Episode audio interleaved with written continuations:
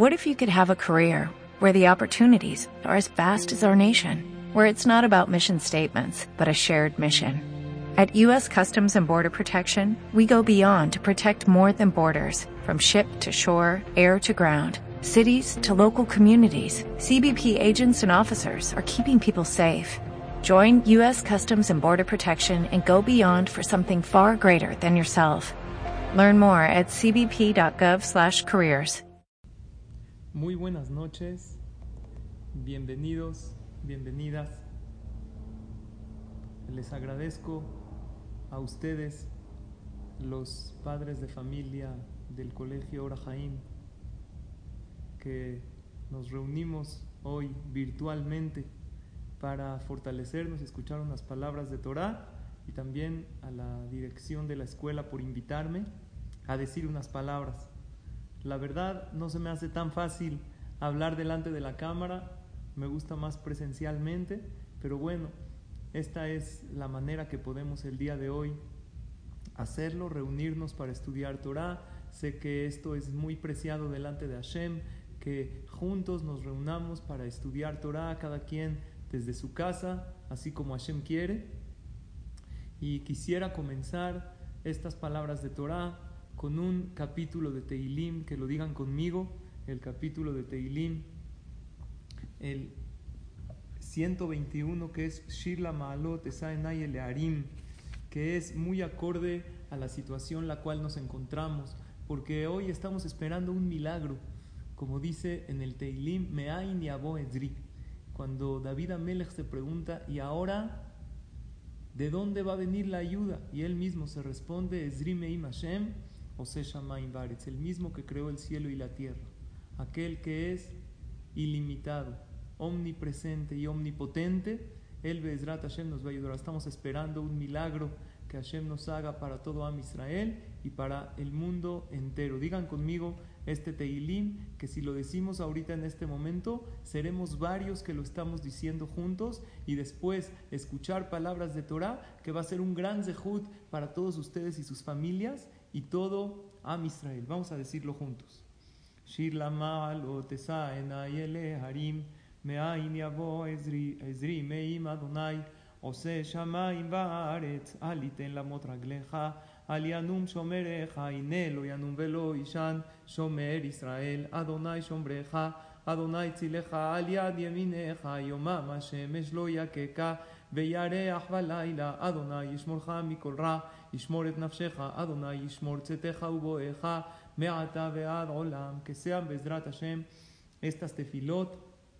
Jajamim dicen que en esta situación se puede decir Teilim de noche porque nos encontramos en una situación de emergencia mundial, por así decirlo, y es una mitzvah pedir por el pueblo de Israel y por el mundo entero, y también estas palabras de Torah para verajá y atzlajá de todos ustedes, para refuash elema de todos los enfermos, que Akadosh Baruj conteste nuestras tefilot y vea todo este esfuerzo maravilloso que estamos haciendo de ustedes, la verdad de padres tzadikim que se toman el tiempo desde sus casas para escuchar unas palabras de Torah en estos días. Y el tema que nos ocupa en esta noche, pusimos que reine la paz en tu hogar.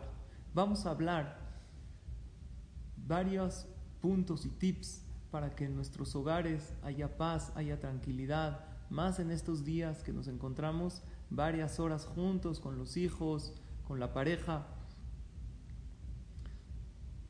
Antes de hablar de lo que es el hogar, vamos a hablar lo grande que es hacer algo por los demás.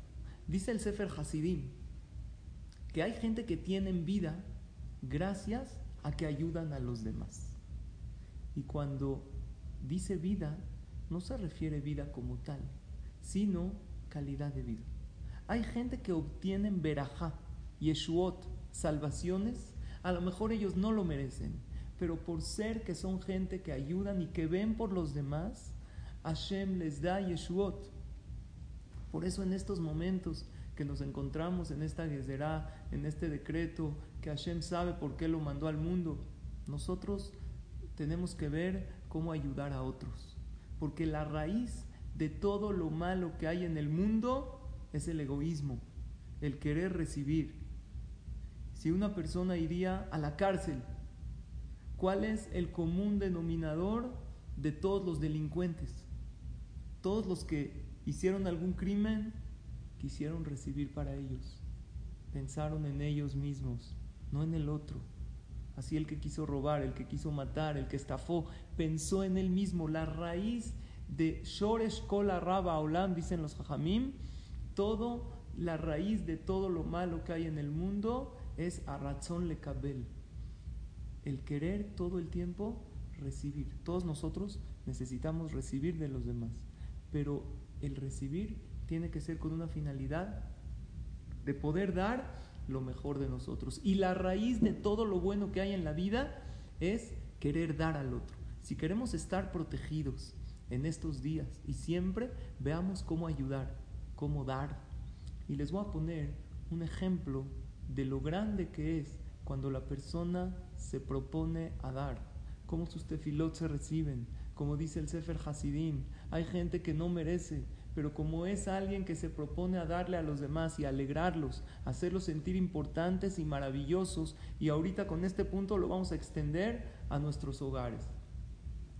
Uno de los hajamim en Israel contó que una de sus oyentes de sus clases mencionó que ella tiene un problema muy grande de migrañas dolores de cabeza fuertísimos. Barminan lo aleno. No sé si alguien lo ha vivido, ojalá y nadie. A mí de repente me agarran dolores fuertes de cabeza, pero no migrañas. Migrañas es que a alguien le duele muchísimo, no puede ver la luz y cuando le agarran ataques de migraña, ni siquiera con medicinas más fuertes, se le quitan. Es un sufrimiento muy grande.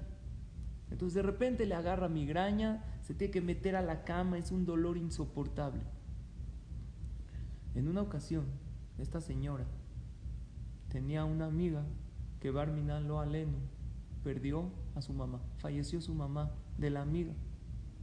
Entonces, como la amiga estaba dentro de los 30 días, dentro de los shloshim del fallecimiento de su mamá, le dijo, oye, ¿qué te parece si el próximo Shabbat pasamos Seudah Shelishit juntas?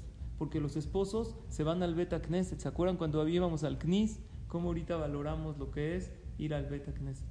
Pero la prueba de hoy es rezar con cabana en la casa.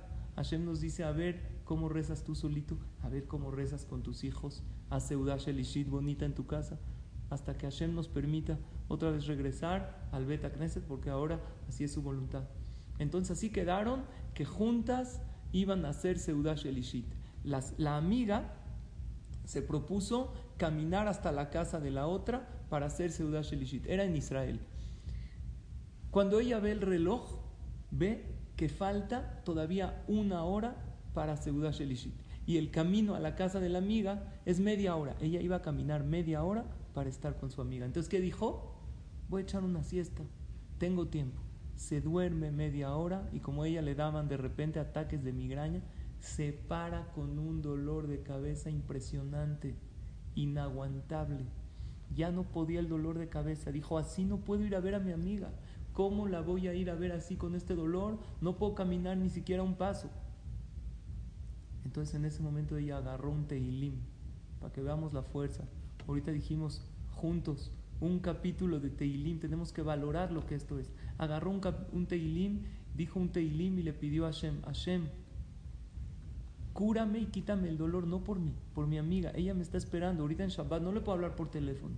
Me está esperando, ya puso la mesa, quiere desahogarse, quiere platicar conmigo. Está en una velut reciente y necesita de mi compañía. Cúrame, por favor. Ella contó y atestiguó que después del capítulo de Teilim el dolor desapareció. Algo que nunca le había pasado. Y ella dijo, yo sentí que lo que Hashem me quitó el dolor que yo tenía es porque yo pedí refuaje no por mí, sino para poder yo con mi salud beneficiar a los demás. Y ahora yo les pregunto, ¿quiénes son más importantes en tu vida? ¿Los demás o tu familia? ¿La gente que está a tu alrededor o tu esposo y tus hijos? Obviamente que los que tienes más cercanos son más importantes. Si Hashem nos quitó estos días la parte social y nos puso juntos tantas horas en casa, es porque nuestro trabajo principal en estos días es aquí, donde estamos todos el día de hoy, en nuestras casas. Pídele a Hashem en tus tefilot, dame paciencia, pero por ellos, por mis hijos, porque ellos merecen una buena mamá, ellos merecen un papá que no se salga de sus casillas, que los eduque correctamente. Antes de explotar, intenta pedirle a Kadosh Barujú que te dé la paciencia necesaria, que te dé la prudencia y la inteligencia para poderlos educar correctamente, pero aumenta algo más. Por ellos, Hashem, hay una segulá del Jidá, que yo la estudié hace poquito, pero no siempre la puedo hacer. Nosotros sabemos que una de las cosas que nos dan éxito para todo el día, ¿qué es?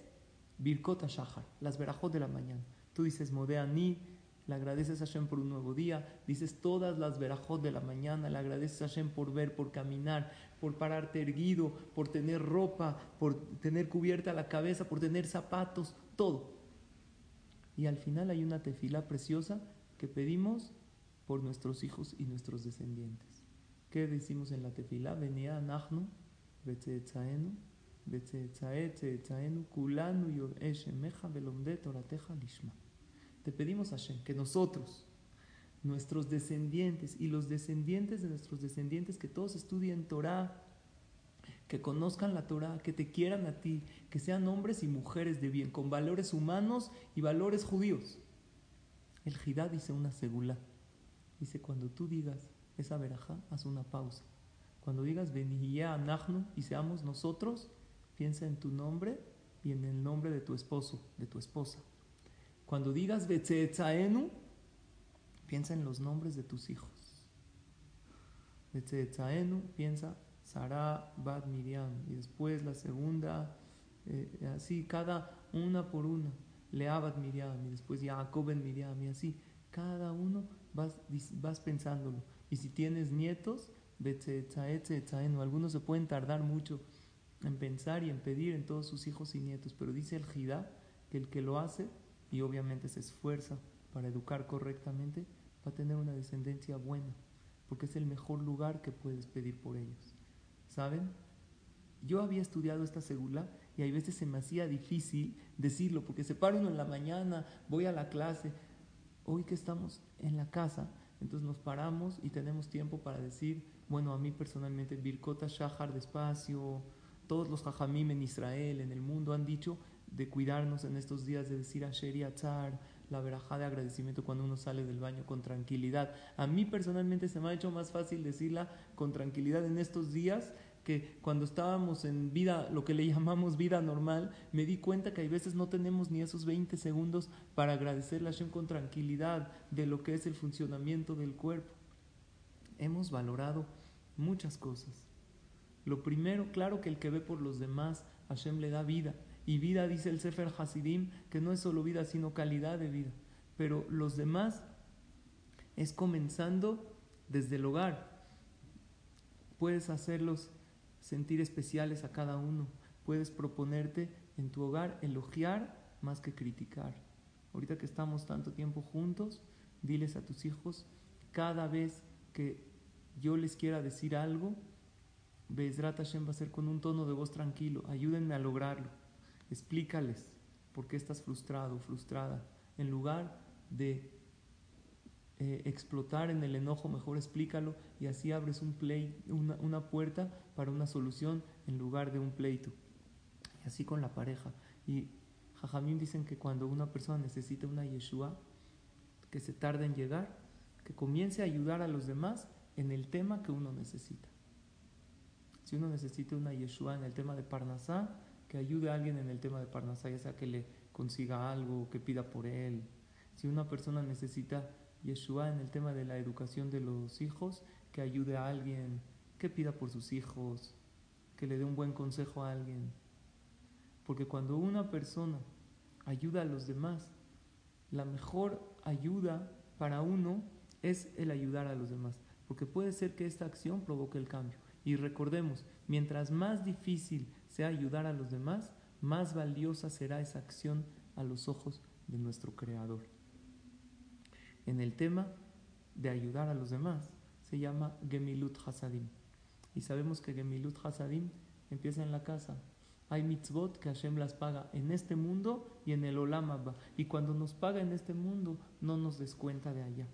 Hay una Mishnah en Masejet Peah, se dice en los korbanot antes de la tefilá de la mañana, Elu de Barim Shadam mi Peroteem Baolamazé, de Akeren Kayemet Lolo cosas que Dios paga en este mundo y en el mundo venidero. Y una de ellas es Gemilut Hasadim, pero también dice Abaat Shalom Ben Adam la Ubenish Leishto, el hacer la paz, cuando reina la paz en un hogar, cuando se respira un ambiente de tranquilidad, que sé que es muy fácil decirlo, pero difícil hacerlo, y más cuando estamos mucho tiempo juntos. Pero saben, el primer paso es este es el reflexionar, el proponernos, el hecho de estudiar este tema, eso ya es una, un gran zehut para que Hashem nos ayude a lograrlo.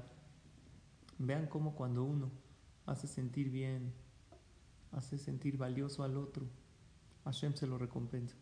Hay una rabanit, ya falleció, se llama Esther Jungreis, ¿se acuerdan de ella? Vino a México, tiene varios libros, uno de ellos se llama Vivir comprometido. Esta mujer daba, cuando vivía, daba conferencias de Kirub para acercar a los Yehudim y a las Yehudiot a la Torah. En una ocasión, ella iba a dar una conferencia en una base militar en Israel, hacía los Hayalim, Hayalot, y ella, en algunas de sus conferencias, solía traer música, así cantaban un poco al una banda de música para que canten al principio, al final, para que haya un ambiente de mucha alegría, además de Torah.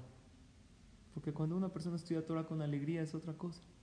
Entonces estaba en, el lobby del hotel donde ella se hospedaba y dijo, hoy en la noche tengo una conferencia, ¿de dónde voy a sacar ahorita una banda de músicos para que toquen y amenicen la conferencia en esta base militar? De, de repente va pasando un joven, así un Bajur Yeshiva, se veía vestido como un eh, joven que estudia Torah, y le dice a la Rabanit, oiga, de casualidad, ¿no tiene usted alguna conferencia?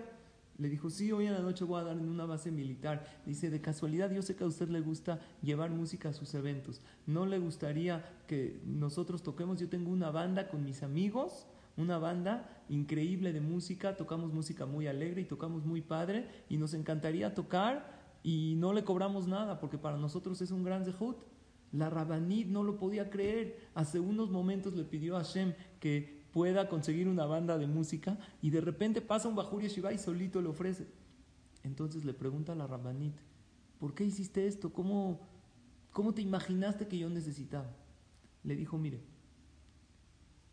yo hace cinco años a mí me pasó un milagro. Yo hice Teshuva, yo vivo vivía en Nueva York. Y cuando yo vivía en Nueva York hace cinco años, estaba totalmente alejado de la Torah y de las mitzvot. En una ocasión estaba pasando por la calle y veo a un rabino que lo atropelló un coche y estaba tirado en la calle. Y yo presencié el accidente y lo primero que hice fue acercarme, llamarle a Chalá, el jajam. Al parecer no tenía ningún familiar o no podía hablar por teléfono y yo me acerqué con el jajam, lo ayudé y el jajam estaba consciente, nada más que estaba muy herido y estaba sangrando. Y yo le dije, rabino, usted no se preocupe, yo me voy a encargar de que usted sea bien atendido. No lo dejo hasta que no venga la ambulancia de Atzalá, hasta que no lo lleven al hospital. El jajam se tranquilizó mucho que yo estaba con él y me dijo a mí, le está contando el joven a la rabanit Jungres, le dice, eh, oye, tú eres yehudí, porque no parecía, era un muchacho yehudí, pero totalmente alejado. Le dijo, sí, soy judío le dijo, se ve que tú tienes un buen corazón, porque tú me ayudaste. Todo esto le dijo el jajam tirado en la calle sangrando. Le dijo, ¿estudias Torah? Le dijo, no, para nada. Le dijo, un yehudí con un corazón como tú, te va a encantar la Torah, es pura bondad, pura paz, pura tranquilidad. Y le empezó a hablar de lo bonito que es la Torah y le dijo que lo contacte, que vaya a la yeshiva y el muchacho no lo podía creer. El jajam está en ese momento herido, se siente mal, está sangrando y está pensando en hacerle el bien al muchacho. Y dijo el joven, yo probablemente le salvé la vida, pero él me salvó el alma, porque desde ahí yo fui a visitarlo al hospital y después nos hicimos amigos y empecé a tomar clases de Torah con él y gracias a él hice Teshuvah y estoy aquí en Israel. Entonces yo me propuse que así como él me acercó a mí a la Torah, yo voy a tratar de acercar a los demás. Yo a lo mejor no tengo la facultad de dar clases, pero sé tocar muy padre en una banda, a lo mejor tocaba guitarra o algo. Entonces yo trato de alegrar a la gente y así acercarlos a la Torah. Cuando oye esto la Rabaní Jungreis empieza a llorar le dijo, yo conozco perfecto esta anécdota. ¿Sabes quién es el hombre que tú salvaste? Es mi papá. Y mi padre me dijo, un joven me salvó. Y yo lo quería ver después, más adelante, para estar junto con él y darle las gracias, porque nos hicimos amigos, pero como que perdimos después el contacto. Si algún día lo encuentras, agradecele de mi parte. Y le dice la rabanita, ahora yo te estoy agradeciendo en nombre de mi papá. Cuando uno hace el bien, Hashem no espera para pagarle en el Olam Hashem paga en el Olam Y mientras más cercana sea esta persona que, que hiciste este acto de bondad, más grande es la mitzvah. Hay una alajá en alajot tzedakah. Si una persona tiene un dinero que puede dar a la tzedakah, ¿a quién es mejor que le dé? Primero a un pariente. Dice el Pasuk, mi besareja al titalam. Si uno tiene un pariente barminan necesitado y le da acá a uno que no es su pariente, está mal, porque primero es su pariente. Tienes un hermano barminan que necesita parnasá. Si Baruch Hashem todos en su familia tienen parnasá, no necesitan que le dé Así se la a la gente de su ciudad, después a la gente de su país, de su comunidad, luego a Nieretz, Israel. Hay un tema amplio en la alhaja. Pero primero es a la gente de tu casa. Y tzedaká no es, eh, bueno, en el caso de la tzedaká habla de dinero, obviamente, pero nosotros podemos hacer ese gemilut hasadim, siempre tenemos que hacer primero en nuestra casa. En estos días, Hashem nos puso más tiempo en la casa para que hagamos más gemilut hasadim y hacer sentir a cada uno especial dentro de la casa. Yo estoy seguro que cada uno de tus hijos tiene un talento, tiene algo que destaca, tiene algo que él es bueno. Uno sabe bailar, otro sabe cantar. Busca las oportunidades que tu hijo destaque en lo que es bueno en tu casa. Y no te canses, y él tampoco se cansará, en destacar en aquello que él es bueno. A todos nos gusta hacer cosas, todos, todos somos buenos en algo. Y nos gusta siempre hacerlo porque sabemos que lo hacemos bien. A todos nos gusta hacer lo que hacemos bien. Dale las oportunidades necesarias de destacar en aquello que es bueno. Haz actividades con ellos. Y el que es bueno cocinando, que lo haga. Y el que es bueno contando chistes. Y el que es bueno alegrando. Y tú también seguro eres bueno. Tú también como mamá eres buena en algo. Explota, haz un show de talentos en tu casa. Date a la tarea de ver cuál es el talento de cada quien. Es que, jajam, el mío es comer todo el día. Eso es lo que tú crees, porque no tienes nada que hacer. Antes de abrir la puerta del refri, asegúrate que tienes hambre, porque el cerebro hay veces no distingue entre hambre y aburrimiento. Tratemos de entretenernos con cosas positivas y tratemos que cada quien siéntate a hablar con tu pareja para qué es bueno David, para qué es buena Sara, para qué es buena Rachel y vamos a tratar de explotar ese talento adentro de la casa.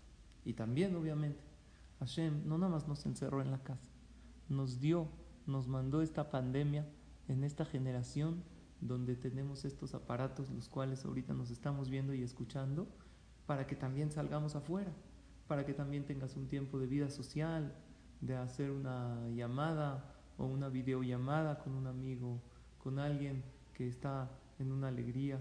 Les platico que una de las cosas que tenemos en la comunidad, uno de los servicios que tenemos es dar consuelo a los abelim. Ahorita, ¿qué pasa con esos abelim? Que por normas de sanidad no debemos ir a la casa de los abelim. Me dolió mucho el tener que darles consuelo por videollamada, el tener que levantar a los abelim por videollamada, decirles el pasuk. Pero dije, bueno, al menos esto tenemos. Pero Hashem nos puso más tiempo en el hogar para que vivamos más presencialmente en el hogar y virtualmente con las personas que están a nuestro alrededor. Recordemos que cuando hagamos un bien a los demás, nos estamos ayudando a nosotros mismos. Echa una llamada, un mensaje, la gente se va a sorprender. Aquel amigo que hace mucho no le hablas, una llamadita, oye, ¿cómo vas? ¿Cómo están tú, tu esposa, tus hijos? ¿Qué hacen en la cuarentena? Alegra a los demás, puedes hacerlo. Por eso hoy hablamos de esto, que reine la paz en tu hogar. Antes de educar a los hijos, leí en uno de los libros que habla de adolescentes. Se llama ¿Eres mamá de adolescente? Tienes la maestría, ¿no? Como en una carrera, la maestría es lo máximo. Cuando ya llegaste a, a la adolescencia, ya estás estudiando la maestría. Y si lograste educar al adolescente de manera correcta, siendo su amigo, también autoritario, lograr ese equilibrio que Hashem seguro nos los da si hacemos nuestro esfuerzo, entonces lograste una de las cosas más maravillosas de la vida, que es sacar adelante a tus hijos. Y bien el libro que decía, antes de reaccionar, pregúntate, ¿qué quieres? ¿Qué quieres lograr? ¿Quieres tomar venganza de tu hijo? Entonces, haz represalias en contra de él. ¿Quieres tener el control de la situación? Entonces toma el camino de la rigidez y no aceptes negociaciones. Pero quieres educar, habla, da amor, ponte en su lugar. ¿Tú qué quisieras como hijo? ¿Que te dejen hacer tal o cual cosa? Claro que quisiera. Pero le hace mal. Entonces, explícale. Me llamó la atención esos tres puntos, porque a veces no pensamos. Yo le pregunto a un papá, cuando está enojado, cuando está molesto, cuando está levantando la voz, a una mamá, ¿tú qué quieres? ¿Quieres tomar venganza? Entonces haz represalias en contra de él. No, Barminan, yo no quiero tomar venganza en contra de mi hijo. ¿Ok? Entonces, ¿qué quieres? ¿Quieres tener el control de la situación? Entonces ponte rígido, ponte duro, sin negociaciones, sin escuchar al otro. Lo mandas al cuarto sin hablar. ¿Quieres educar correctamente? Entonces siéntate, escucha, dialoga con firmeza, obviamente. No estamos hablando que la persona no tenga firmeza. Y principalmente comienza con la pareja. La pareja tenemos una oportunidad de estar mucho tiempo juntos y puede ser contraproducente en ciertos casos porque no estamos acostumbrados a estar tanto tiempo juntos. Por eso yo digo que tenemos que tomarnos también nuestro tiempo solos dentro de casa. Que haya tiempo cada quien solito, con su celular, con su iPad, el niño armando. También se vale y merecemos todos un espacio que estemos solos en la casa. Cada quien uno en su cuarto, uno en su esquina, pero primero tenemos que empezar con la esposa, con el esposo. Hay una anécdota de uno que su esposa le preguntó, oye, ¿tú qué te llevarías a, si te vas a una isla solitaria, a una isla donde no hay nadie, nadie?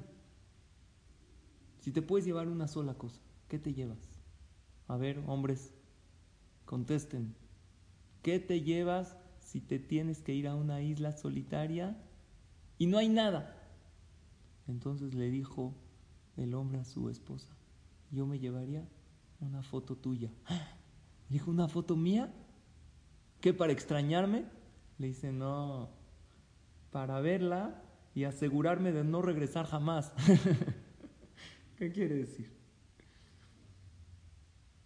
La verdad es que a los hijos hay que educarlos y a la pareja hay que complacerlos.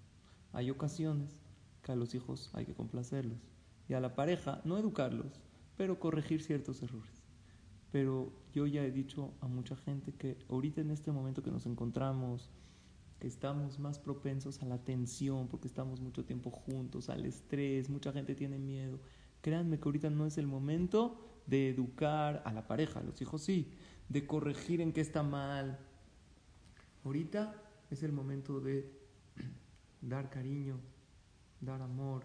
Y nada más pregúntate en pareja, cuando se sienta mal tu esposo, tu esposa, cuando le preguntes, ¿qué tienes? Y te digan nada, porque hay un estudio que 10 de cada 10 mujeres que dicen que no tienen nada, tienen algo. 10 de cada 10, ¿sí o no? Entonces en ese momento, en lugar de juzgar, Pregúntate qué tiene, por qué situación está pasando. hay eh, un caso de una familia que viven con ellos su hija casada, en este momento en lo que les dan su casa. Entonces ellos están ahorita en cuarentena, respetándola muy bien, nadie sale ni a la esquina, pero el yerno sale a trabajar. Entonces hay problema de Shalom Bait. ¿Por qué? Porque me dice la señora, ¿yo para qué me mato aquí todo el día? Mi yerno sale a trabajar, ve a los empleados, llega. Barminan, si agarró algo, nos los trae a la casa. ¿Qué debemos hacer? Le dije, claro que hay que decirlo. Hable con su hija, hable si quiere con los dos. Pero de ahí a quitar el Shalom Bait, de ahí a pelearse. Y si no funciona, si no funciona, ¿sabes cuál es la respuesta? Tú ya hiciste lo tuyo. Lo demás ya está, de por sí estamos todo en manos de Hashem. Y el control que tenemos es un pequeño porcentaje de lo que podemos hacer. Lavarnos las manos y estar en la casa y desinfectar todo, eso es, lo tenemos que hacer. Pero eso es un pequeño porcentaje de protección. La protección principal viene de Hashem cuando nosotros hacemos nuestro Ishtadlut. Y hay una regla en Ishtadlut. El Ishtadlut tiene que ser normal en todo. Ishtadlut en la Parnasá, Ishtadlut en, eh, eh, en la salud. El esfuerzo que tenemos que hacer tiene que tener dos puntos, dice el Jobot Alebabu. Tiene que ser un esfuerzo normal, no fuera de lo normal. Hoy en día, esas medidas que nos parecen exageradas son normales, porque así las autoridades sanitarias nos dicen. Pero tienen que ser dos cosas: normal y permitido. Si es un Ishtadlut prohibido, no es lo que quiere Dios de nosotros. Entonces, un esfuerzo para que se cuiden en alguien en la familia, que en el camino va a provocar un pleito. Entonces ya no es un ishtadlut permitido. Ya pasamos la línea de lo permitido. Nosotros tenemos que hacer nuestro esfuerzo y no tomar el papel de Akadosh Baruchu. De por sí estamos encerrados, estamos en cuarentena.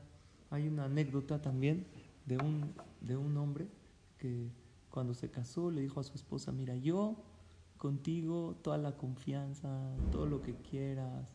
Nada más hay una cosa que no me puedes preguntar, nunca.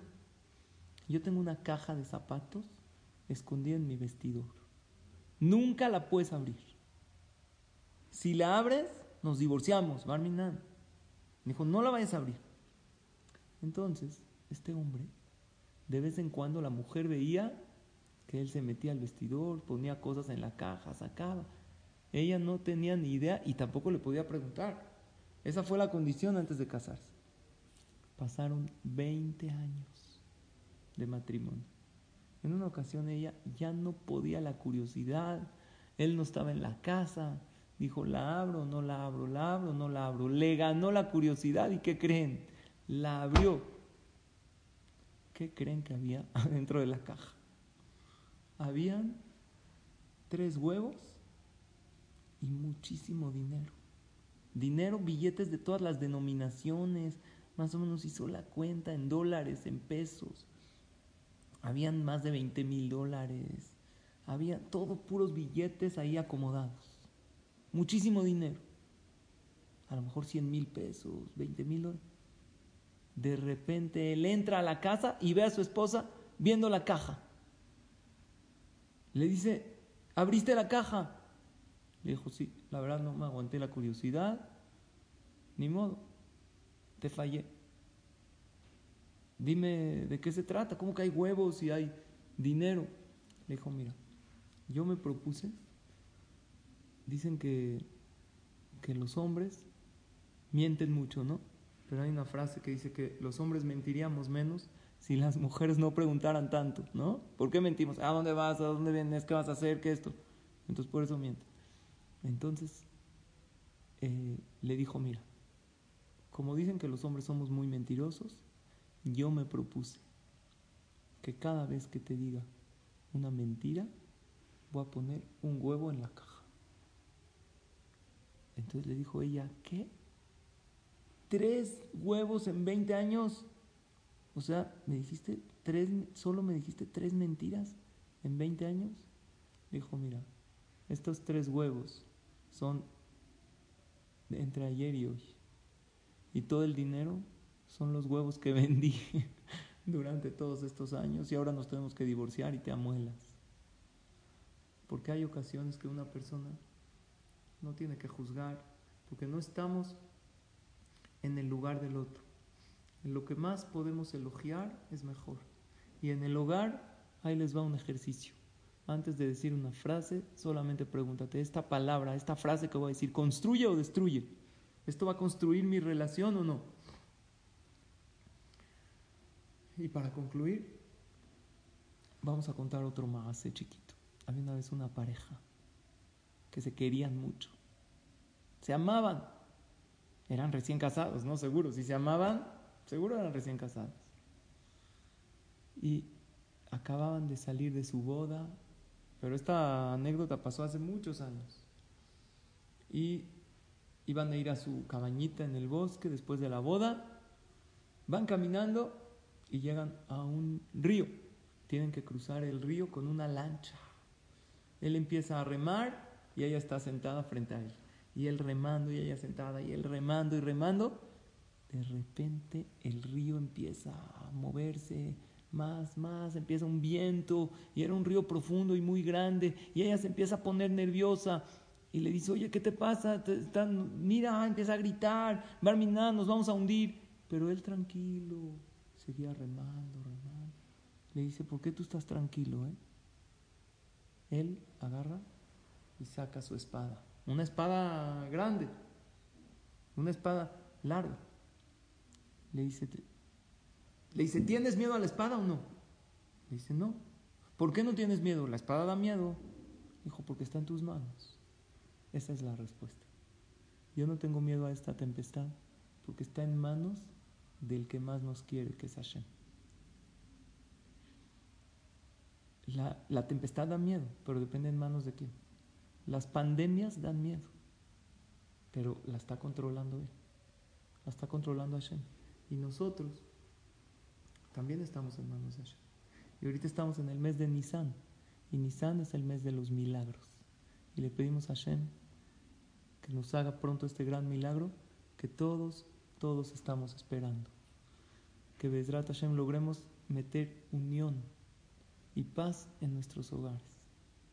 Y antes de concluir, quiero eh, decir otro Teilim que Rabhaim Kanievski, el Gadol Ador, recomendó decirlo. ¿Qué Teilim recomendó decir Rabhaim Kanievski? El Teilim número 70. Y como dijimos, ahorita aún de noche se puede decir Teilim. ¿Saben para qué es el Teilim 70? Dice Lenatseach Aoyev Milhama, para ganarle al enemigo en la guerra. Ahorita es como una guerra.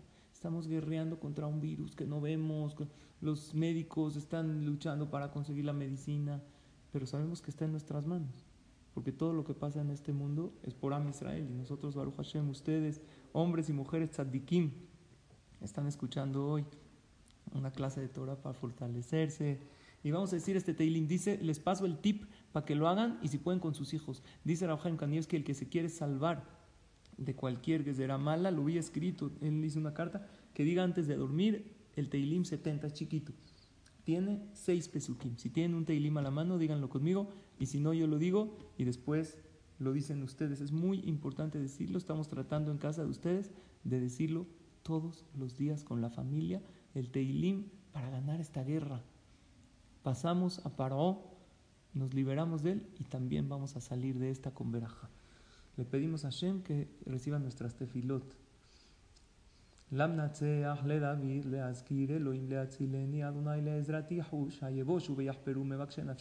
y sogo a jorbe y calemu jafetzerat y yashubu aleke bosham a umbrim each each y así subís mejor de jacol me bakshecha veyo malo eloim o abey yeshua teja ni ani bebión eloim hushali ezrium faletiata adonai al teahar que Hashem escuche nuestras tefilot gracias a todos y a todas por su atención que logremos Que haya paz y tranquilidad en nuestros hogares, lo más que podamos. Yo sé que no se puede todo el tiempo y Hashem no nos exige más de lo que podamos.